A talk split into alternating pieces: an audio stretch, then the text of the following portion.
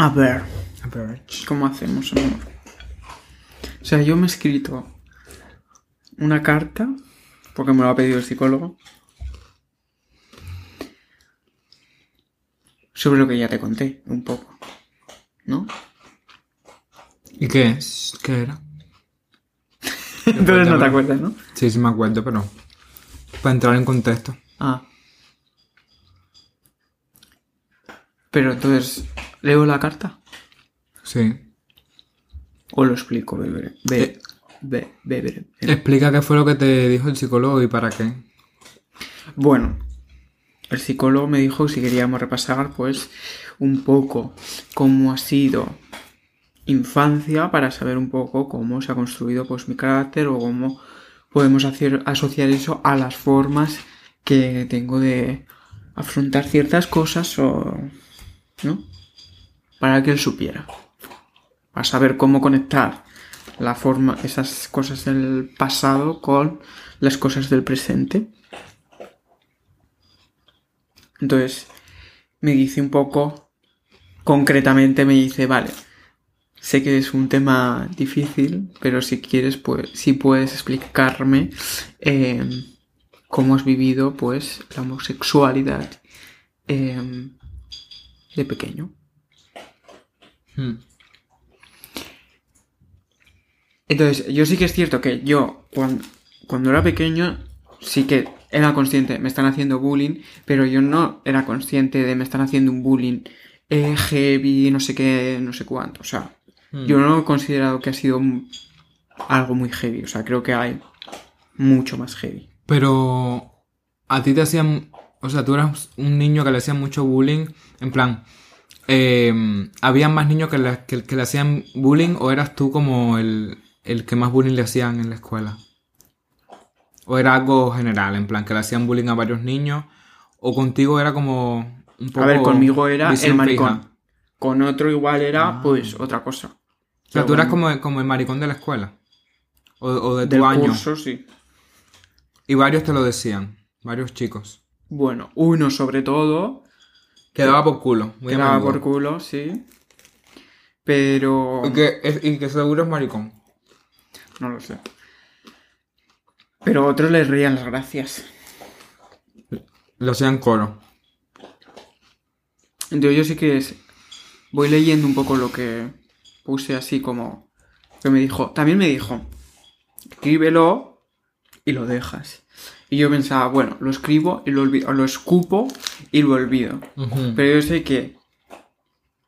Esto de escribir también se hace para digerirlo, para procesarlo, para eh, estar ahí como tener en mente y no como olvidarlo y tenerlo bajo la, la alfombra y no pensar en ello. Mm. Entonces, también el, el hecho de escribirlo, de estructurarlo, de no sé qué, de no sé cuántos, pues también hace también como que lo hayas eh, como, bueno, no sé si lo he dicho ya, digerido, Cagado. sí, cagado y entonces como ya...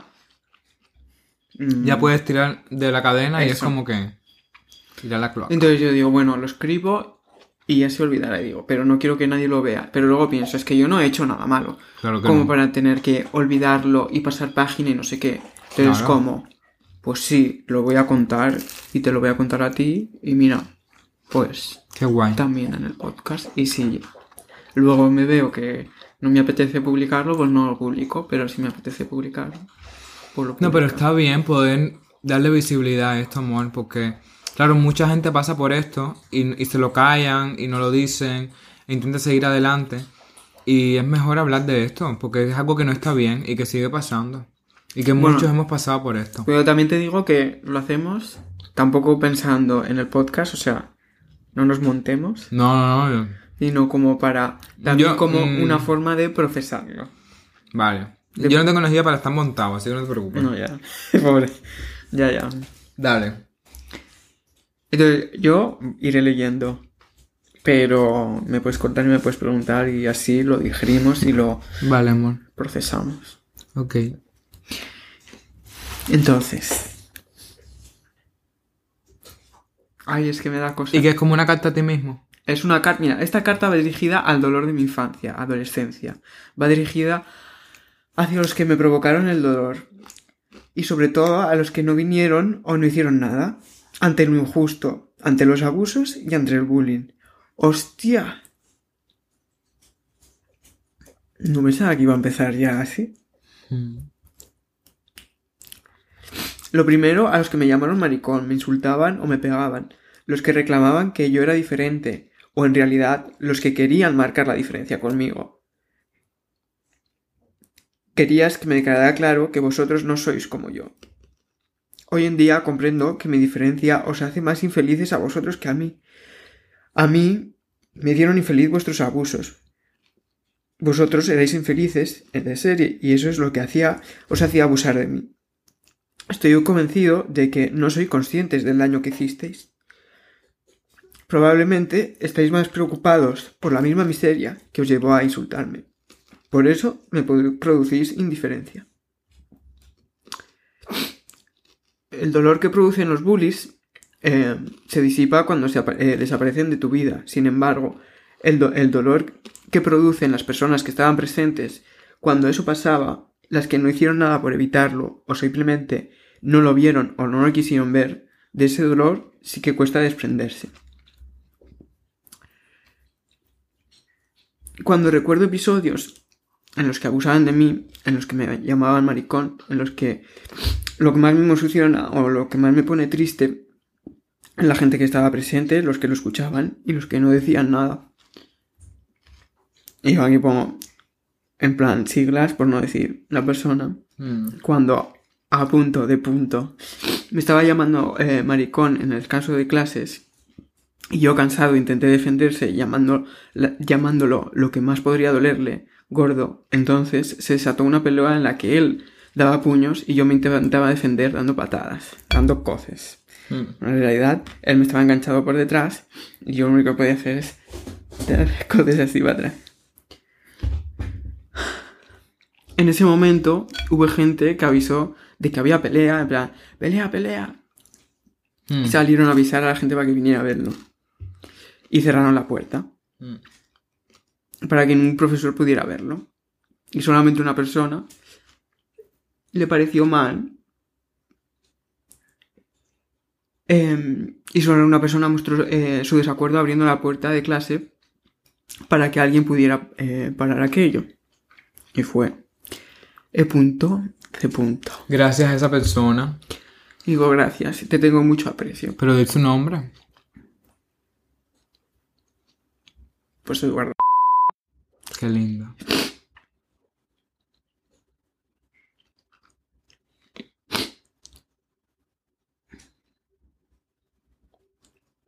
Porque si digo su nombre es cuando me emociono. Y digo.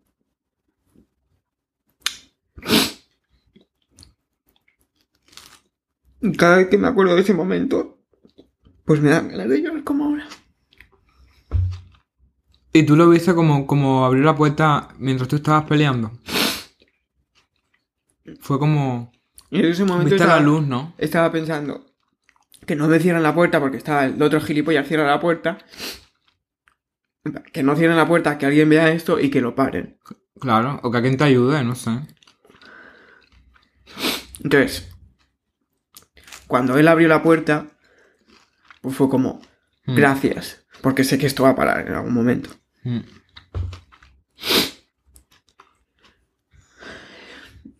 Entonces, cada vez que me acuerdo de ese momento, pues me dan ganas de llorar. Y, y no es por la pelea, sino por el gesto de, Mm. de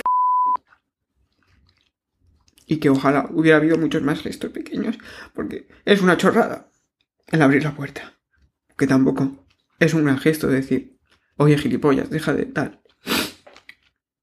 Pero el pequeño gesto de abrir la puerta, Mm.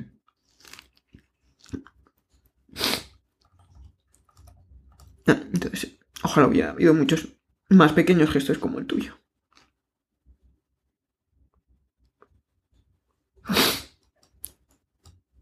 Bueno,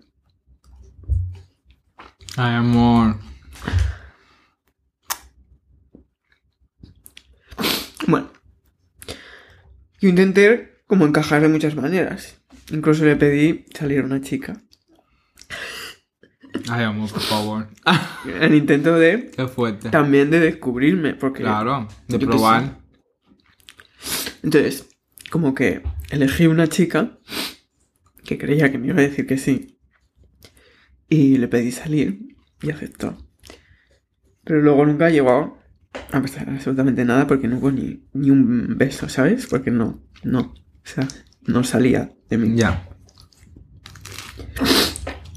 Eh, bueno, y después, pues, ella se supone que me puso los cuernos, pero vaya, en una relación que no era relación.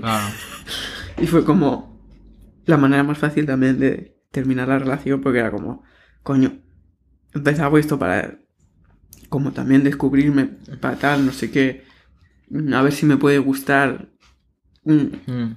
Y ahora, por los cuernos, y la verdad es que me daba absolutamente igual. Y fue como, perfecto, porque así, Una salida rápida. sí, De emergencia. sí. Y en esta carta, a esa persona, pues también le pido perdón, ya que siento como que de alguna manera, pues, la utilicé, entre comillas, para intentar conocerme. O sea, no la utilicé en plan, no, te utilizo, Sí. sino que, Totalmente entendible. bueno, igual ella, pues no. No hiciste nada, sin siquiera la tocaste, amor. No, no, es Por literalmente. eso, entonces. que no, No has utilizado a nadie. no, no, es que ni rozar. Ya. Entonces, eso, también necesitaba, pues eso, saber como si algo estaba mal en mí, si podía tener una relación, si me gustaban las mujeres, o si en el fondo, pues, eh, en el fondo de mi ser yo también sabía como que era marica. Mm. Entonces es una forma también de confirmar y de saber si de verdad, pues, era gay. Wow, Entonces- pero era como en el fondo de tu ser. Porque tú no le dabas vueltas a eso. ¿O intentabas no pensar en, en, en ello o qué? O sea, yo en el fondo, fondo, fondo, como que lo sabía. Ah, pero en el fondo, fondo. Porque eso es una cosa que tú lo sabes. O como que yo lo quería decir, bueno, no voy a abrir este... este... Ah, era como que no querías mirarlo, ¿no? Sí, Como Jung, sí. cuando no se mueve. Sí, cuando quiere bajarse de la cama y dice, si no me muevo, No existo. no, no pasa nada. Claro, entonces si no tocabas ese tema o no abrías esa puerta, era como que, bueno, Eso, estaba ahí en stand-by. Oh, wow. Porque tenías mucho miedo. bueno, claro. Y digo, o sea, era gay y, ese, y el chico que me insultaba pues tenía razón. Entonces, cuando esta persona supo que estaba saliendo con esta chica, pues me pidió perdón. En una clase de inglés que íbamos em, de extraescolares, iba con Sara y con- con María Navas. Mm. Y esa persona, pues, iba antes que yo en realidad. Pero mm, Sara y María, pues, me dijeron em, si quería, pues, porque estaba buscando pues, hacer inglés, porque yo siempre he sido súper malo con inglés. Me dijeron, pues vente con nosotras o algo así, no sé. Y entonces esa persona iba. Y yo diciendo, tengo que ir con esa persona. La suerte es que yo creo que también a él no quería hacer las clases conmigo. Y a- hicimos dos clases porque después dejó las clases. Pues una vez de estas sí que fue y llegué pronto y estaba este mm, pesado, me pidió perdón porque se había enterado de que estaba saliendo con esta chica y, y me dijo, eh, perdón porque pensaba que, era que, eras gay y, y ahora que sale pues con...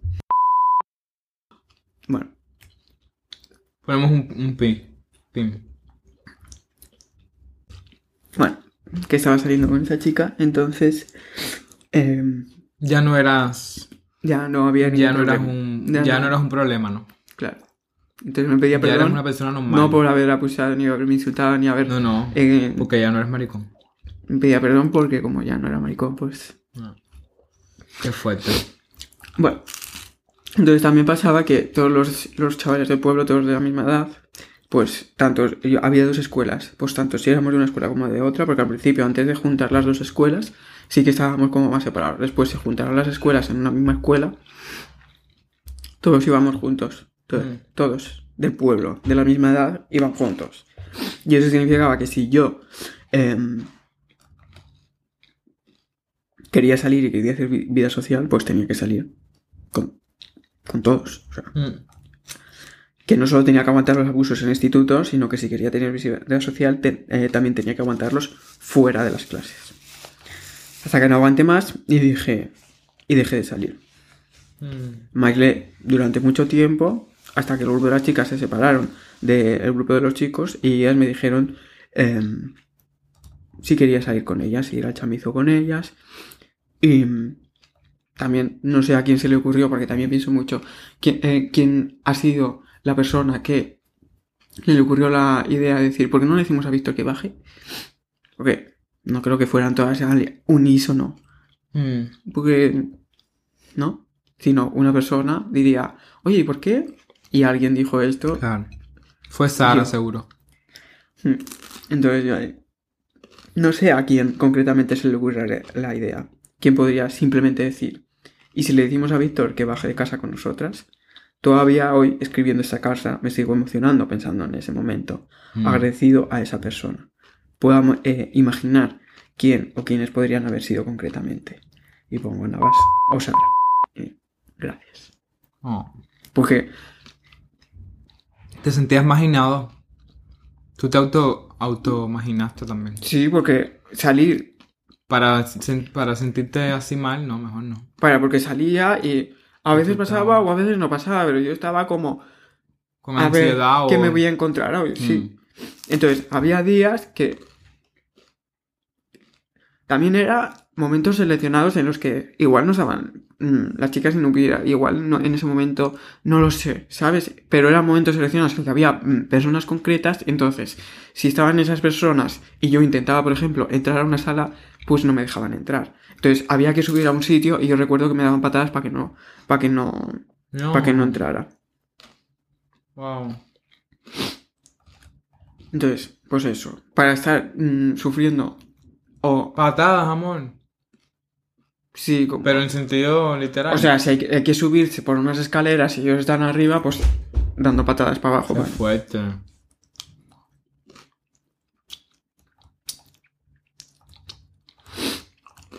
Pero es que ser hijo de puta y malo, ¿eh? Porque eso es ser hijo de puta. Eso es... No sé, simplemente como que no quería que entrara, ¿sabes? Pues era, Hijo bueno, pues chico, pues me voy, ¿sabes? No sé quién está ahí dentro, mm, pero vaya, me voy. Hay gente muy hija de puta. Entonces, a, mm, a partir de ese momento, pues Aunque seas joven, aunque seas un niño, aunque seas un niño. Si eres hijo de puta, eres hijo de puta. Son gente mala, que, que tienen mal corazón. Bueno, Bueno, y también teniendo en cuenta muchas cosas, ¿no? De lo que han aprendido, pero claro.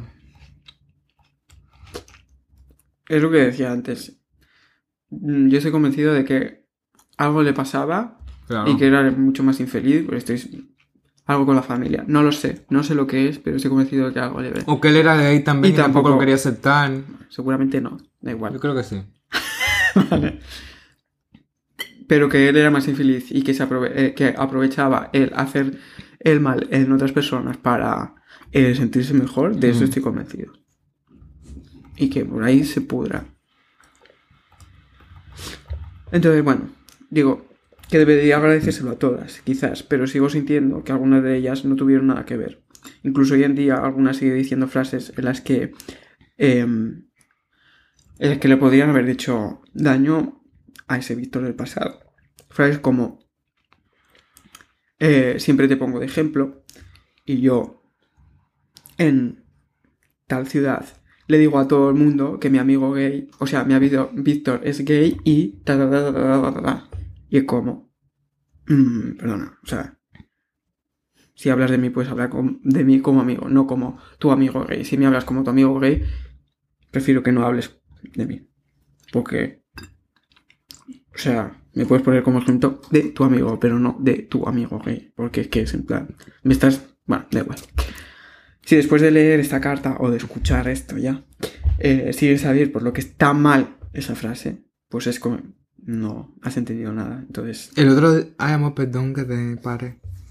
Que el otro día en el trabajo, eh, una chica me dijo, bueno, eh, tú, me, tú, tú me recuerdas mucho a un amigo mío gay. Em, yo contigo puedo hablar de todo porque es como, como tener una amiga.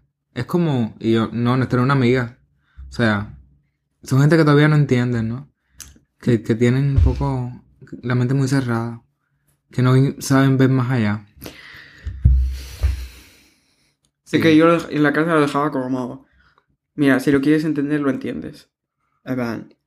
Es la diferencia, el marcar la diferencia, lo que a mí me ha jodido. Porque yo nunca me he sentido parte de... Porque, no, porque si me marcas la diferencia, al Mm. final he estado intentando encajar por todos los lados, pero nunca voy a poder porque soy siempre El gay, el gay. bicho raro, el... el amigo gay, coletilla. Entonces siempre voy a ser diferente. Entonces nunca voy a poder encajar.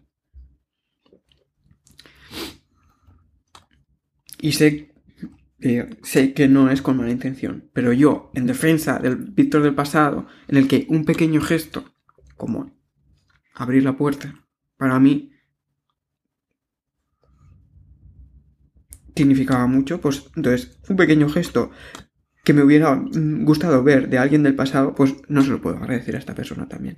Mm. Aunque sé que, sepa que no tiene ninguna maldad y que lo estoy diciendo con toda la buena intención, pero son gestos que no puedo agradecer. Mm. Y luego, el último recuerdo eh, que escribo en esta carta es el primer recuerdo de todos. La semilla que marcó muchas otras cosas.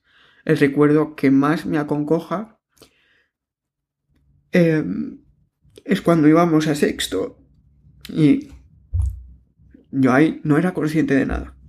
Yo ni siquiera me preguntaba o no sabía dentro de mi ser, como decía antes, absolutamente nada. Y es cuando nos mandábamos notitas en clase.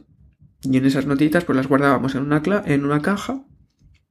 Y, y al final de curso pues yo me llevé una de las cajas. No sé si había más de una, no sé por qué. Si yo digo, tiene que ser que eh, el resto tenía muchas cosas que llevarse y yo me las llevé porque...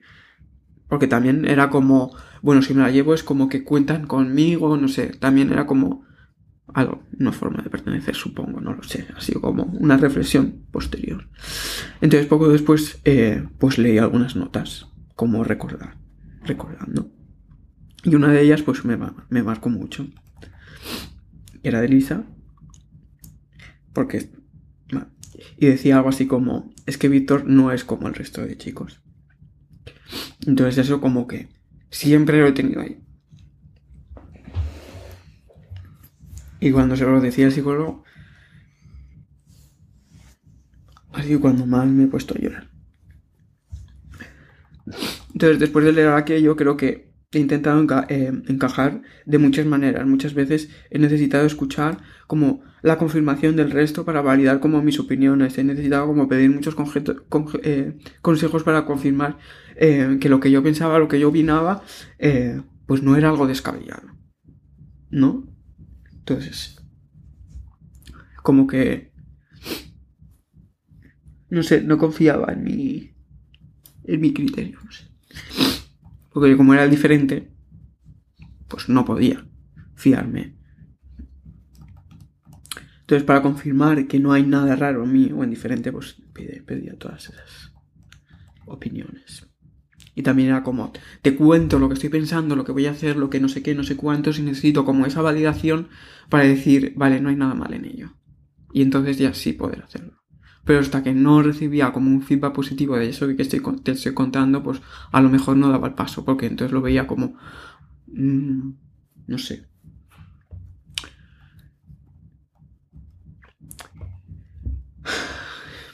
Y bueno, eso, que esta carta y muchas sesiones de psicología, psicología eh, pues han servido para darme cuenta que durante demasiado tiempo he intentado encajar.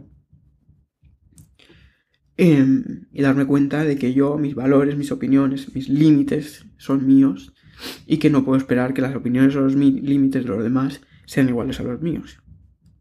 Que no hay nada malo en ello y que basta de que Víctor sea el que tenga que modificarse mm, sus límites, sus todo para poder encajar. Em, y que si alguien sobrepasa mis límites, no está mal que yo me pueda defender con, con el carácter, porque tengo un carácter de mierda si se sobrepasan mis límites. Y mis límites están alineados con mis valores y estoy orgulloso de mis valores. Entonces, lo siento mucho, pero si los sobrepasas, pues los tengo que defender. Y me tengo que sentir orgulloso de ello y no tengo que sentirme culpable por haberme Mm. puesto una furia porque estás pisando mis, mis límites. Y yo siempre ha sido como, mierda, después de expulsar todo lo que esto, porque ha sido como cállate, cállate, cállate, cállate, cállate, hasta que no puedo callarme y entonces lo tengo que soltar todo. Entonces me siento culpable por todo lo que he soltado, pero realmente no me tengo que soltar, eh, sentir culpable. Entonces, a la primera en la que se sobrepasan mis límites, pues decir, eh, por aquí no paso. Hmm. Y si intentas pasar y vuelves a intentar pasar y vuelves a intentar pasar, a la primera igual no te respondo mal. Y a la segunda igual te digo, mira, prefiero no hablar. Y a la tercera igual te digo, si quieres hablar, hablamos. Pero como me lo vuelvas a repetir, pues entonces lo siento mucho. Pero te vas a encontrar con un carácter de mierda y no me voy a sentir culpable por ello. Porque esto ha pasado recientemente, vaya. Sí. Amor. Ah, sí, sí. Y nada, esa es la carta. Qué lindo, amor. Pero tienes que estar orgulloso, ¿eh? También. También aquí, o sea, como que he centrado mucho en lo que es la infancia. Luego hay muchas otras cosas Claro. que también se pueden asociar a esto de los límites, los valores y no sé qué, no sé cuántos. Pero bueno, no voy a... Como, no sé, era carta para esto, pues toma carta para esto. No, pero puedes seguir enriqueciéndola con otras cosas. Igual me, me la- me lo podrías leer también.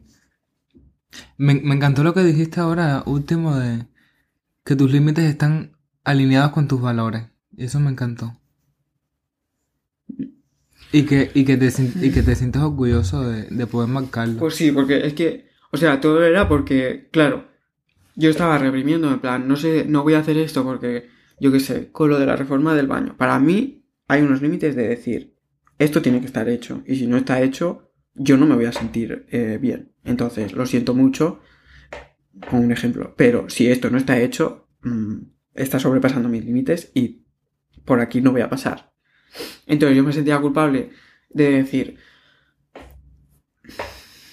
pero al final no me sentía culpable porque, bueno, todo el trabajo que he hecho, por poner un ejemplo.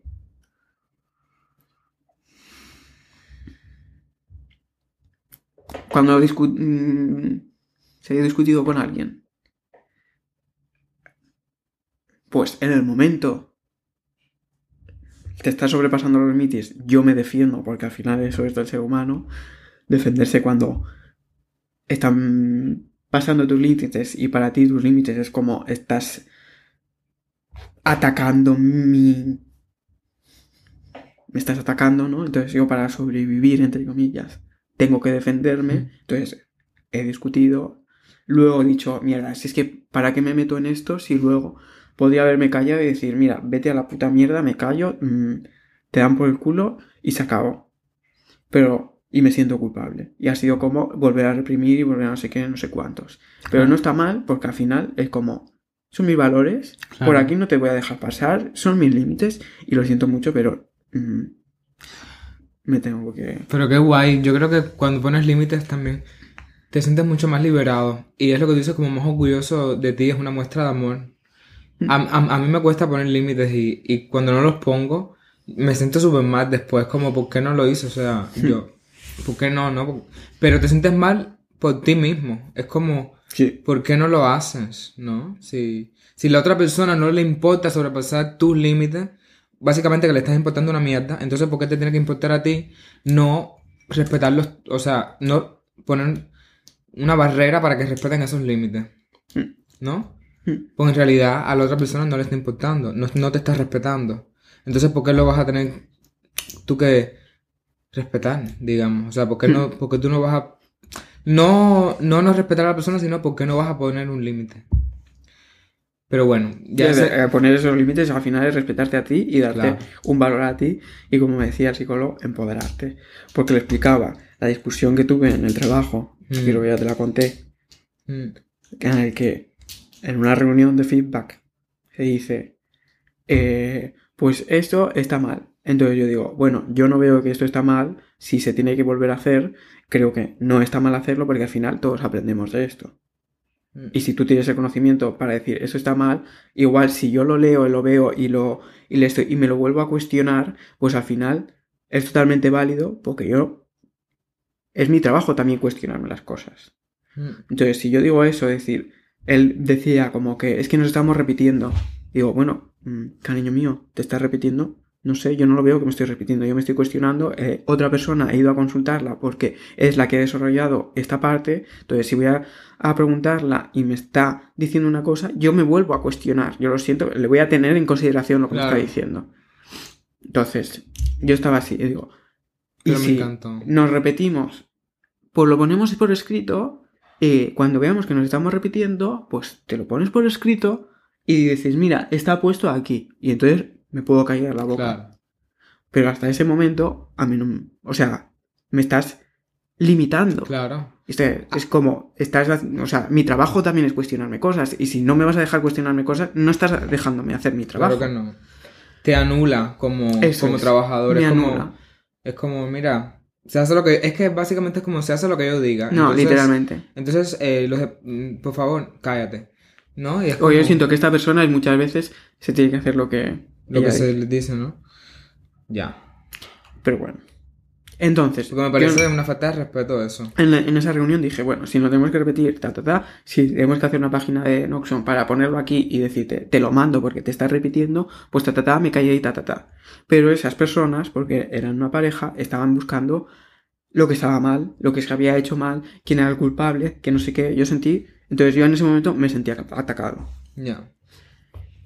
Entonces eran como dos personas en contra mía y luego otra tercera pers- otra persona que no estaba, pues me parece que no estaba ni con uno ni con otro, simplemente no vio que en esa situación se estuvieran repitiendo las cosas. Entonces, uno por un lado, no, es que te repetiste, yo diciendo, bueno, si me tengo que repetir, pues me tendré que repetir. Y la otra persona diciendo, pues yo no vi que nos estuviéramos repitiendo. Mm. Entonces, pasó esta reunión, estuvimos en bucle diciendo, no repetimos, no el, el día repetimos". entero. El día, el día entero. Entonces Literal. terminó esta reunión, porque tú, ah, tú estás. Entonces, Sí. bueno, da igual, lo repito para contarlo. Y me desahogo. En esa reunión, después, pues la chica que había dicho esto, me habla para, para tener una reunión porque había notado que en la reunión estaba como, estábamos tensos. Mm. Le digo, bueno, prefiero no. Y me lo vuelve a repetir. Y le digo, bueno, pues lo que tú quieras. Entonces hacemos la reunión. Yo ya diciendo, no sé para qué coño hacemos esta reunión, te estoy diciendo que no me apetece repetir lo mismo. Entonces, ¿para qué coño? Pero bueno, si me lo dices, pues nos metemos en esta llamada y lo hablamos. Y en la, en la llamada volvemos a repetir lo mismo. Que si esto estaba mal, que si en la reunión la estábamos pisando a ella, no estoy de acuerdo. Bueno. Entonces, se vuelve a repetir, yo vuelvo a repetir lo mismo de antes, ella vuelve a repetir lo mismo, yo vuelvo a repetir lo mismo, entramos en un bucle y le digo, mira, vamos a parar porque estamos en un bucle, tú tienes una realidad, yo tengo otra muy distinta, y entonces yo tengo, por aquí no voy a pasar porque sé que esto no lo he hecho mal y lo volvería a hacer porque es mi trabajo y considero que hacer mi trabajo así es hacerlo bien, de hacerlo de otra forma y es lo que me ha llevado hasta aquí a día de hoy, entonces mm, creo que lo estaba haciendo bien. Si a ti te parece que está mal, pues es tu realidad, se acabó. Y me viene de buenas, como, no, es que yo solo intentaba buscar cómo mejorar. Y ahí me enfuricié y dije, por aquí no paso. Porque aquí estás intentando quedar de buenas y por aquí no paso. Porque todo esto ha sido buscar un culpable, buscar algo malo. Y por aquí no paso. Entonces a ella eso le siento mal y yo me volví otra vez. Mm. Marcha atrás para volver hacia adelante. Como el tsunami. Y, y nada, eso. Entonces, sí que es cierto que yo dije una cosa de la que me arrepentí y luego le pedí perdón, pero Mm. de todo lo demás, mm, lo volvería a hacer, vaya. Porque, y se lo contaba al psicólogo, ¿vale? Que todo esto es porque se lo contaba al psicólogo. Digo, digo, porque son mis límites y si pasas por aquí te vas a encontrar. Y me dice, pues muy bien, estoy muy orgulloso. Y al final esto, ¿sabes cómo se Me llama? encanta. Empoderamiento. Empoderamiento. Y además que es una muestra de autoamor y que ya no necesitas sentirte que estás encajando y callarte con tal de encajar. Y decir, estos son mis límites, si los pasas, mm, te- me vas a encontrar y no me voy a sentir culpable por ello. Me puedo sentir culpable por algo de lo que he dicho, de lo que sí que me arrepiento. Mm. pero no me voy a sentir culpable por marcarte los límites y decirte, por aquí no paso. Bravo. Y bueno, pues nada, eso. Y eso. Ay, amor, qué lindo que me lo hayas contado. Y haber llorado. Aunque ya habías llorado antes también. El otro día. Pero está bien. Bueno, es Porque eso. mientras más lo hables, más lo sanas. más digerirlo. Claro. Y tirar de la cadena. Y ya está. Y ahora ya esto va a ser exactamente tirarlo. Y es como, no, no, ahora sé que mis límites, mis valores y estos están bien. Creer en ellos, empoderarme con ellos. Y el resto es como, esto ha pasado. Me ha llevado hasta aquí. Pero ahora estoy empoderado. También es una forma de digerirlo, ¿eh? También todo esto. ¿Y por qué tú crees que cuesta tanto poner límites, amor? También tiene que ver mucho con lo de la infancia. En general, no digo solo de... ti. Bueno, sí, a mí lo que me de- lo que me decía es como, vale, cómo buscaba mucho en, vale, cómo ponía límites a mi madre. Yo mi madre le pongo límites, muchas veces le, le llevo la cartilla. Otras veces no, porque igual no me merece la pena. Pero otras veces sí le digo, mm, Mm, por aquí no. Entonces no veía que yo no estuviera. Entonces sí que muchas veces decía, y cómo era la relación con tu madre, cómo con tu familia, con no sé qué, no sé cuántos, como para buscar si yo no le ponía límites a mi familia, porque al final lo más fácil es eso, no limitar pues a tu madre porque la quieres, porque no sé qué, por no sé cuántos. Entonces intentaba buscar por ahí. Entonces al indagar por otros lados, mm. pues sí que he encontrado la mierda.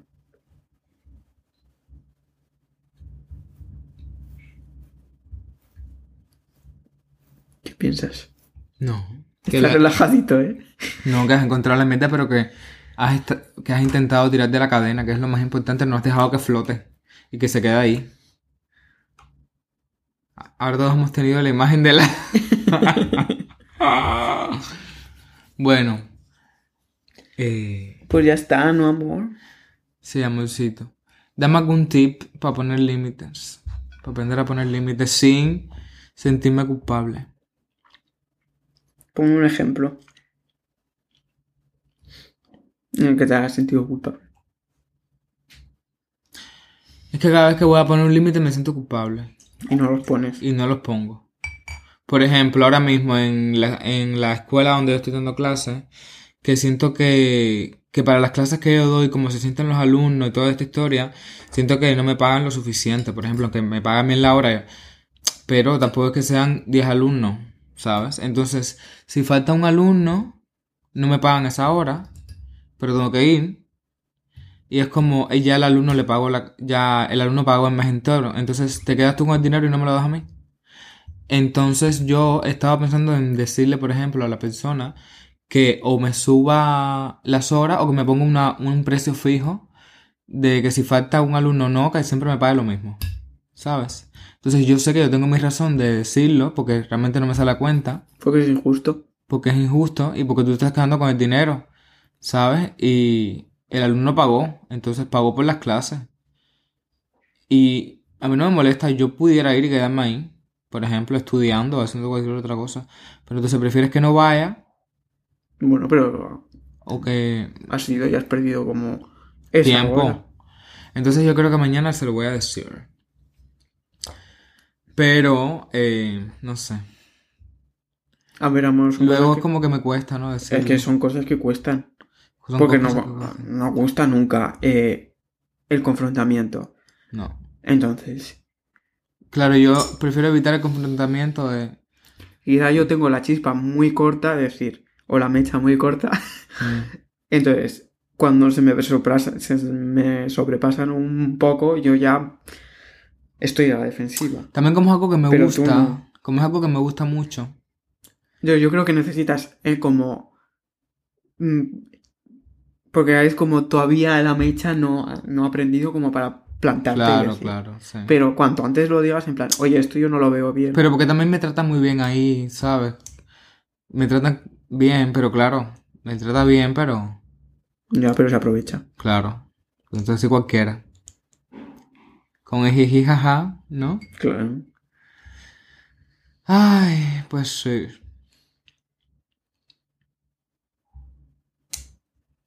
Y también con lo que pasó hoy en el otro trabajo. Ahí sí que. Ahí sí, ahí sí, eso está fuerte, ¿no? Que no se me va a la cabeza. Pero Entonces, tampoco, o sea. Tú te lo estás tomando como te están echando la culpa a ti. Sí. Una de las partes te está echando la culpa de que has hecho algo mal. Cuando yo veo que has hecho demasiado bien, que no deberías haber hecho tan bien. Entonces, como. pero yo me he implicado, entonces como que, Pero tú te estás sintiendo culpable tú mismo porque encima de que te has implicado, te han echado la bronca sí. Pero en general, ¿no? y luego ha Y no- salido algo mal. Pero es que no es tu culpa que haya salido mal. Claro. Y no me han dicho ni que sea, bueno, Alejandro, gracias por lo, por lo que hiciste, o qué sé yo. ¿No? Que estuve dos horas de más intentando que las cosas salieran bien. Y al final, bueno, pudo salir un poco mejor de lo que salió. O sea, Podría haber salido peor de lo Exacto. Pudo haber salido mucho peor de lo que, de lo que ha salido. Entonces, bueno, por esa parte estoy tranquilo. Pero no hubo reconocimiento y eso me molesta. Pero bueno, yo solo estoy esperando a que me digan algo para poder yo actuar y decir y poner mis límites por primera vez en mucho tiempo. Estás esperando. Porque es Estás dices. recogiendo, ¿no, amor? Estás recogiendo. Porque es lo que tú dices. Es justo lo que tú dices, amor. Es como que. em, si me dicen algo, es como que se me va a, a encender la, la, la mecha y va a estar bastante corta. Porque eh, ahora sí tengo mucha. Tengo muchas evidencias y aparte he pasado trabajo y he hecho un montón de cosas como para que la mecha se ponga corta. ¿Entiendes? O sea, he hecho todo lo que he podido. En- Entonces tengo. He hecho lo que he podido, he visto a mis compañeros, he visto las reacciones. Entonces, todo eso creo que me empodera para poder poner el límite. ¿Sabes? Mira, ese, ¿sabes ese libro que pone ahí Smart Feedback? Mm. En ese te diría dar el feedback este que quieres dar en el momento adecuado, de forma asertiva, evidente Claro, y tranquila.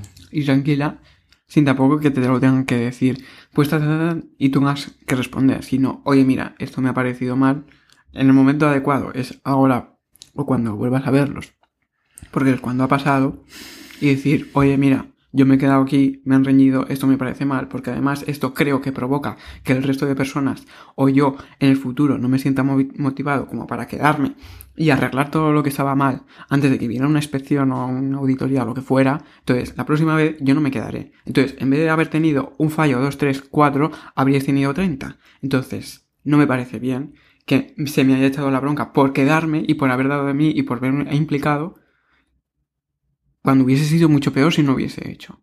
Mm.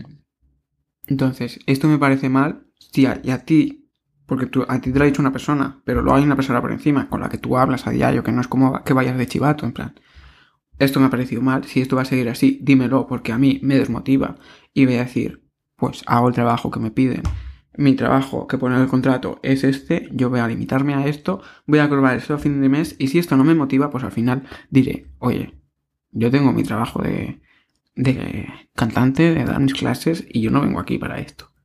Pero si ellos lo ven algo como algo positivo, que yo creo que según la teoría de ese libro deberían de verlo como, hostia, pues al final me está dando algo con lo que yo puedo trabajar y decir, que es verdad que mis trabajadores tienen que estar motivados porque si no, no funciona el trabajo. Mm. Entonces creo No. que, que des eso an- eh, en el momento adecuado, de forma adecuada, de forma asertiva, Claro, es que es justo lo que tú dices. Desmotiva mucho. Y, y ver, a- y ver, por ejemplo, la otra chica que estaba ahí hoy conmigo, ella estaba cero motivada, ella no quería hacer nada. Y me lo dijo, baby, yo no voy a hacer nada. A mí, a mí me la suda, literal, que fuera una auditoría. baby. Y yo me quedé así como, ¿really? No hizo nada, pero claro, ella me dijo, yo he visto cinco, Ale, cinco compañeras que se han ido. Entonces, si se van cinco gente así, es porque algo no está bien. Y yo me voy a ir, yo voy a hacer la sexta. Y claro, me estaba echando un miedo. Y realmente yo no he tenido mala experiencia. Por ejemplo, claro, llevo muy poquito tiempo, ¿no? Pero esto que pasó hoy, que es verdad, que vino una auditoría y lo dijeron casi última hora, ¿no? Pero yo espero, o sea, yo no creo que ella, que la jefa haya esperado al último momento para decir que vino una auditoría porque a ella no le conviene haber No, esperado. no, no, claro. Entonces, eh, bueno, no sé. Y cuando ella fue, que yo estaba en la tienda, fue súper nice conmigo. En plan, habían cosas que estaban mal y no me echó la bronca a mí y me dijo, bueno, no es culpa tuya.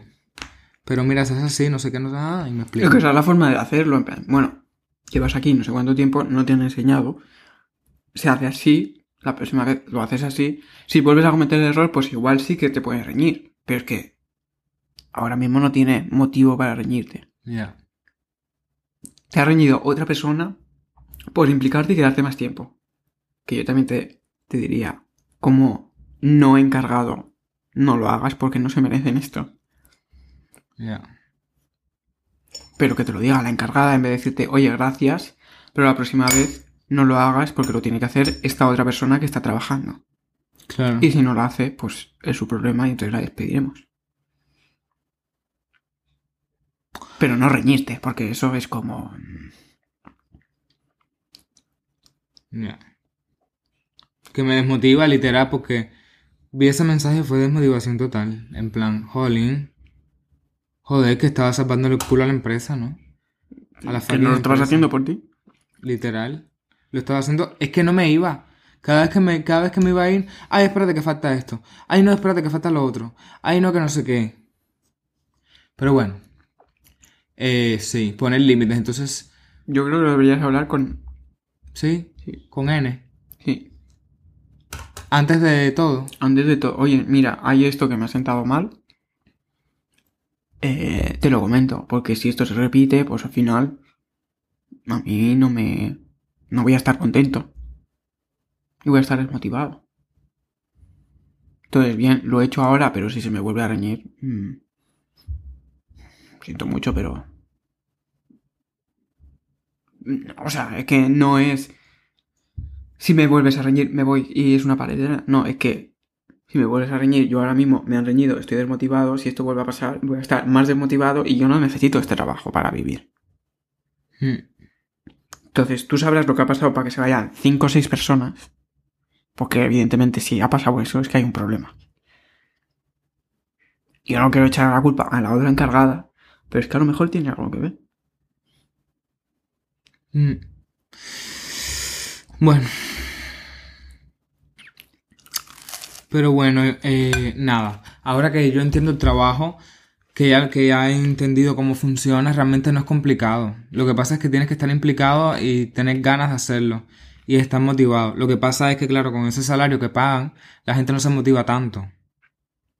Creo yo que será por eso, ¿no? Amor, pero tú- Quizás como... Dime. ¿cuándo ¿Tú cuándo te has dejado de motivar? No ha sido con el salario. No. Ha ¿Ha sido sido cuando... cuando? Sí, cuando me dijo esto. Entonces, Literal. las personas normalmente, cuando entran, saben el salario que van a cobrar. Entonces, Exacto. no es en dos meses que se puedan desmotivar. Oye, yo cobro una mierda. No. Mm. Yo creo que ahí ha pasado otra cosa para que en menos de dos meses han desaparecido no sé cuántas personas.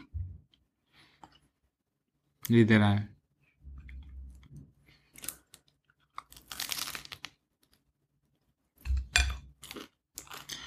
Pues sí. Y bueno, pues ya está. Pues nos vamos a dormir, ¿no?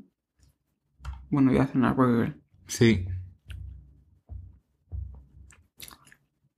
te despides.